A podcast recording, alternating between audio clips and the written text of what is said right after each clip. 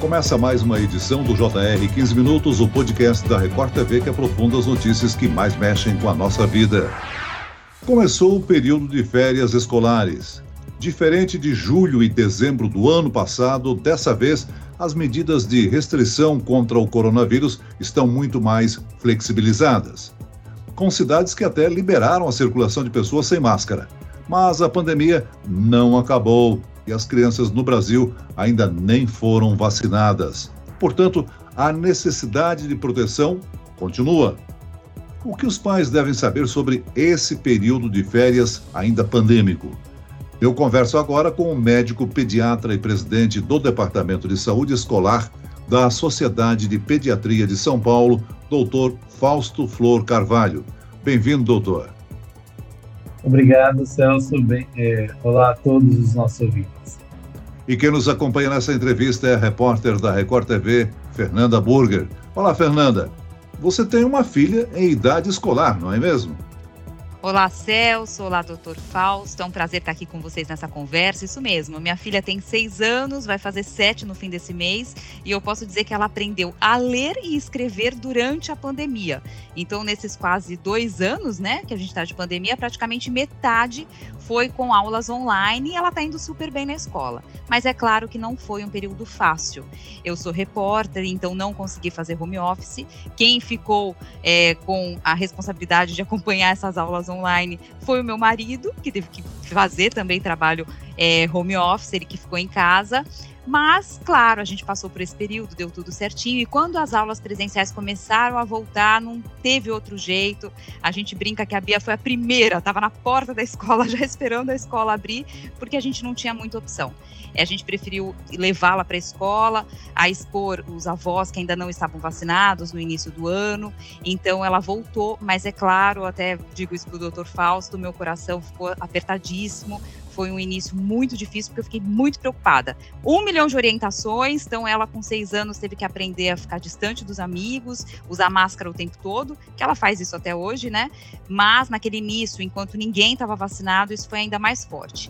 Agora a gente já está num período um pouco mais tranquilo, os professores vacinados tal, ela ainda não, eu ainda espero que em breve ela receba a vacina, né? Para a gente ainda ficar mais sossegado ainda. Então, vocês imaginam a importância dessas férias que começam agora para a gente, né? É o alívio que é essa férias quase num pós-pandemia. Doutor, a primeira atenção que os pais têm que ter nesse começo de férias é que as crianças ainda não foram vacinadas. A campanha nacional de vacinação já avança entre os grupos de adolescentes, mas isso não se aplica às crianças pequenas, não é mesmo? Sim, é verdade há uma tendência, né, a gente vê em vários países do mundo uh, liberando a vacina da Pfizer, especificamente para 5 a, a 11 anos, em alguns países também o uso da Coronavac, 3 a 11 anos, mas no Brasil a gente ainda não tem elas disponíveis, né, Claro que estudos estão sendo feitos, muito provavelmente os laboratórios entrarão com pedido na Anvisa assim que for possível para a gente vacinar as crianças. Mas a gente tem que tomar um cuidado um pouquinho maior. Em geral, as crianças respondem muito bem ao coronavírus de uma maneira muito leve, com poucos sintomas ou quase nada de sintomas, os sintomas muito leves. Raras são as crianças que se complicam com a Covid. Mas é importante a gente manter os cuidados, sim, de distanciamento social, de uso de máscara, incentivar a criança a lavar as mãos. Isso é fundamental. Doutor, a gente sabe que os números de mortes entre crianças, envolvendo crianças por Covid-19, é baixo. Mas é importante protegê-las por serem vetores para outras pessoas, não é isso?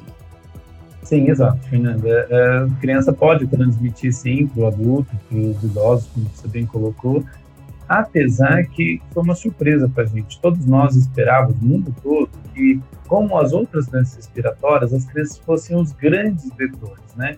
O adenovírus, o rinovírus, os vírus é, comuns do resfriado, influenza, a criança normalmente pega a doença e passa muito rapidamente para os adultos. E com a Covid isso não se confirmou de tal maneira, tão, de maneira tão intensa. Mas sim, existe essa chance sim, e é importante a gente manter os cuidados com as crianças para elas não se contaminarem, para não contaminarem seus amiguinhos e principalmente também não contaminarem aqueles que estão dentro das casas. Pelo que a gente observou nesse ano e meio, né, doutor? o que o senhor já afirmou, as crianças são assintomáticas com relação ao coronavírus, né? É, sim. A maioria delas é, é tem Covid de maneira assintomática, quando tem sintomas, a maioria tem sintomas leves, a coriza, a dor na garganta, um pouquinho de febre. É muito comum na criança, mais do que no adulto, acompanhar a diarreia. Diarreia é um sintoma mais frequente. Mas é difícil, pelos sintomas clínicos, você fazer um diagnóstico. Normalmente é necessário que o pediatra, quando está diante de uma criança com sintomas assim, teste o exame para confirmar. Né? Hoje a gente tem uma facilidade maior do que tinha lá no começo da pandemia em relação aos exames. Né? Há ainda um certo receio das pessoas, porque acham que a criança vai ficar muito traumatizada com o teste ali colhendo o suave nasal, é, mas a gente vê que a criança se adaptou, né? A OMS mesmo recomendava o uso de máscara a partir de 7 anos. E a gente aqui no Brasil recomendou a partir de 2 anos, e a maioria das crianças, a partir de 2 anos, se habituou ao uso de máscara. É até interessante no consultório, no posto de saúde, às vezes você vai examinar uma criança, ela não quer tirar a máscara por conta do coronavírus, nem para ser examinada pelo médico. Né? Então as crianças realmente assimilaram esse, esse costume, eu acho que é uma coisa que a gente não pode abrir mão nesse momento. É verdade. A minha filha Beatriz, ela, não, ela tira menos a máscara do que a gente. Mas, doutor, me conta uma coisa. Mesmo com a família toda já vacinada, é o caso da minha família, ou até com a dose de reforço, como os meus pais, como devemos proteger as crianças nesses ambientes que elas devem frequentar durante as férias? Parques, shoppings, playgrounds, piscinas, hotéis. O ideal, Fernando, é que a gente mantenha aqueles cuidados já conhecidos, né? O uso da máscara, a questão da lavagem de mãos, é, priorizar as atividades ao ar livre, né? Porque você tem menos circulação de vírus, é, você dissemina, mais, é, você elimina o vírus do ambiente de maneira mais fácil. Quando no ambiente mais próximo, manter o distanciamento de pelo menos um metro e meio a dois metros, né? Esses cuidados devem permanecer é, mesmo após a, a, melhora e as vacinações, porque realmente existe um risco de se contaminar. É, hotel, no parque, né, sempre levar o álcool em gel, mostrar para a criança, ensinar a importância de lavar as mãos, ou quando não possível usar o álcool em gel. As crianças, em geral, elas já estão bem cientes disso, e como você colocou na máscara, né, eles são até mais fiéis do que a gente. Mas é importante que a gente mantenha isso, incentive que eles mantenham esse cuidado até eles estarem vacinados é, e realmente vacinados pela segunda vez, para daí a gente ficar tranquilo com, com a eliminação desses cuidados mais essenciais. Bom, crianças bem orientadas. E os locais que costumam receber as crianças devem adotar algum tipo de política de prevenção, além dos cuidados básicos que a gente já sabe, que é uso de máscara e álcool em gel? É, o ideal seria que a gente tivesse uh, ambientes com bastante circulação. A gente sabe que o Brasil é um país tropical, muito calor, é comum o uso de ar-condicionado, né? E daí o ambiente fechado com ar-condicionado. Seria muito mais interessante se a gente tivesse, por exemplo, shoppings e outros lugares fechados com a circulação natural, né? Ampliada, com janelas abertas, com circulação do ar.